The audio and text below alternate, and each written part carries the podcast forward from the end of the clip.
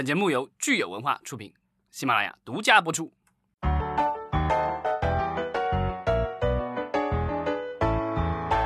欢迎大家收听新一期的《影视观察》，我是老张。大家好，我是石溪。今天是四月二十九日，星期三。好，今天我们好像没有什么听众留言需要讨论的，那我们就直接切入主题吧。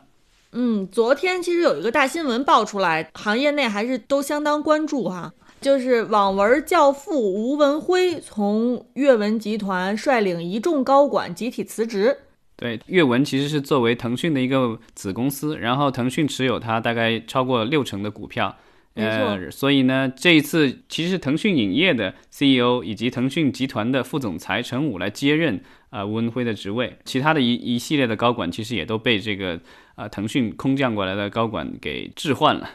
我们看，其实腾讯这几年在于在 IP 全产业链的布局上面，成绩也是相当显著的。大家都知道，最近的一个 case 是《庆余年》，《庆余年》其实就是来自于呃阅文的网文，然后它经过腾讯视频的改编之后，呃，在网上引起了相当大的反响。对这个案例就比较特殊，就是说它是十，就可能十来年前就已经在。那时候可能还是起点吧，对吧？在起点上面这个连载的这个网文，然后后来那个起点就变成了现在的这个阅文。所以呢，这个项目的话，其实是 IP 来自于呃网站，制作公司是阅文后来收购的这个新力传媒，播放平台是收购了起点的这个腾讯。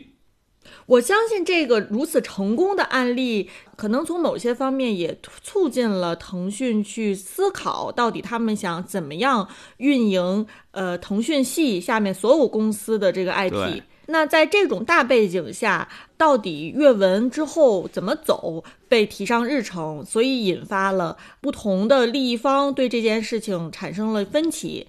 那个就是现在接管这个阅文的陈武，我记得好像之前我看的一些报道，他之前其实在一八年还是一九年，其实就提说过，说这个西美国有迪士尼，那中国有腾讯，有腾讯影业，然后他希望他好像感觉的那意思就是说希望。腾讯影业能够走上类似于迪士尼那样的道路啊，当然就是说这条道路肯定不是那么顺畅的。是迪士尼的话，它所有的东西都是建立在电影的基础上的，因为它的公司是以电影起家的，所以它后来的东西都是一步一步的这个拿进来，拿进来以后其实是往电影的这个方面去补充电影电视，然后这方面一直是在弄，即便是它有了后来有了电视台或什么的，但是它在这个电影的这方面都没有放弃，而且这个电影的话其实是供给它。主题乐园最大的一个 IP 的来源，嗯，那腾讯的话，它其实是我们知道它最早是 QQ 起家的，对吧？就这个做通讯软件，后来这个不是很挣钱，但后来他发现了游戏这东西挣钱，所以它游戏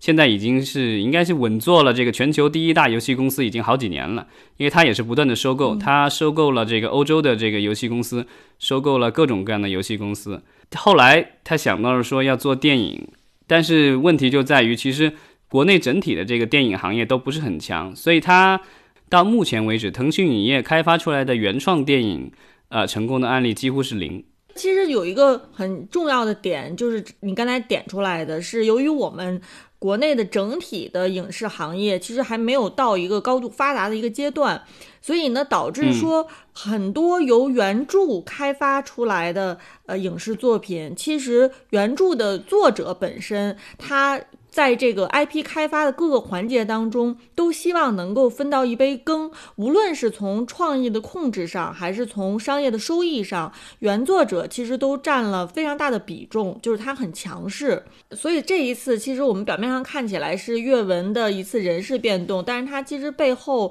可以说是呃，腾讯对于这个产业链有想要注入一些新的思路，或或者做一些新的梳理。嗯，所以它。这一次人事变动之后，阅文的股票还是大涨。对它跟这个腾讯之间的这个整合可能会进一步的扩大，因为其实早几年前我就跟阅文的人聊过，那时候的话，阅文还是一个相对独立的一个存在。那时候我记得聊的时候应该是大概一七年左右，然后他们应该是马上要上市了。其实它跟腾讯的，比如说腾讯影业啊，然后和这个腾讯动漫啊，这些呃，就是腾讯旗下的其他的子公司的合作的话，其实还是相对独立的。所以说，比如说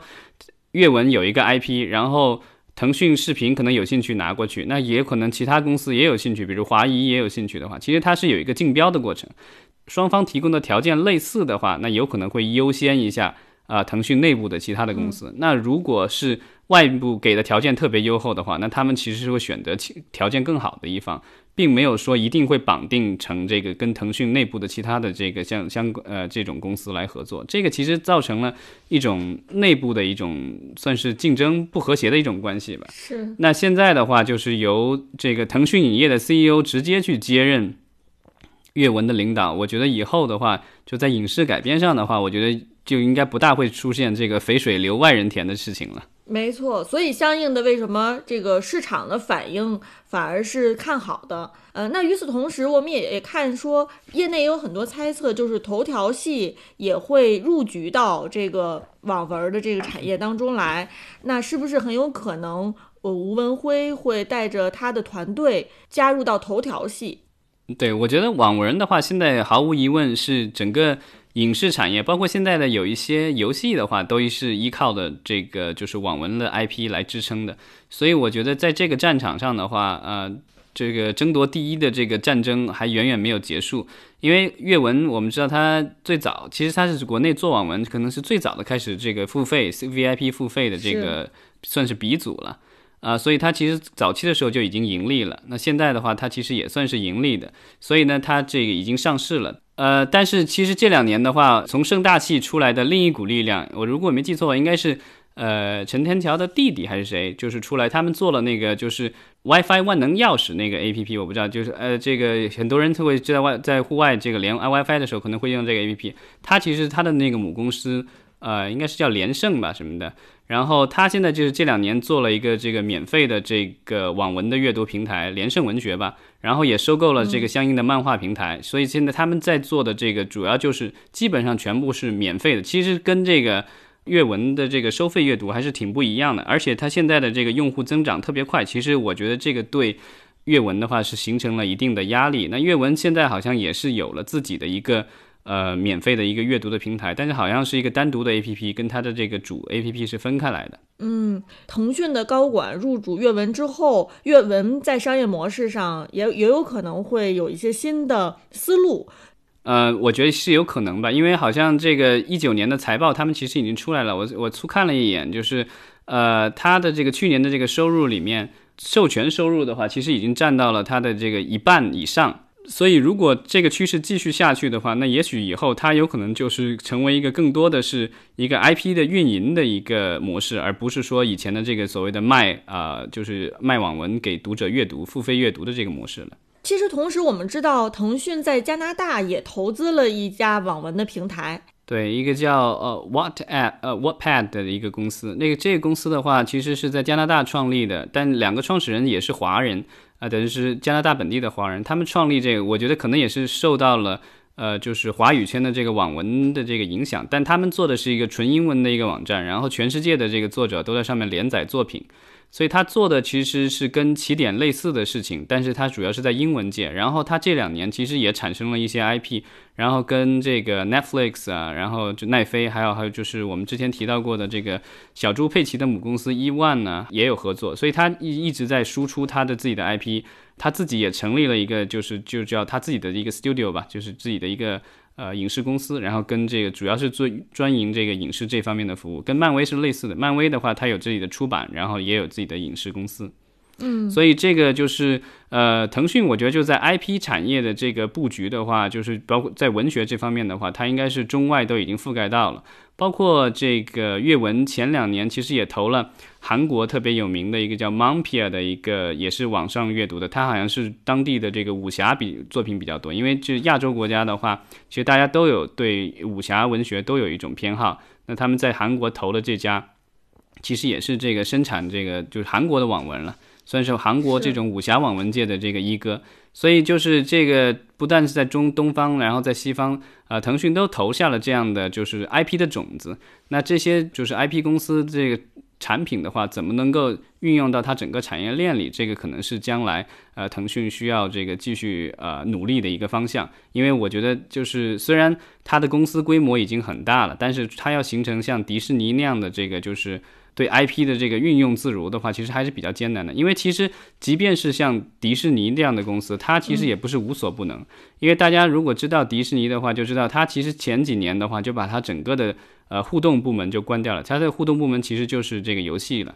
因为他自己发现他自己的这个 IP 自己做游戏做不好，所以他现在的模式其实是，呃，游戏完全自己不做了，然后都给别人做。包括他收购了福斯以后，好像也把福斯的整个的这个游戏互动部门也都砍掉了。那现在腾讯的这个，我感觉就是他感觉就是什么都想自己做，对吧？游戏自己已经有了，所以其实就是腾讯，他为了布局他的 IP 帝国，他其实到处都在投资。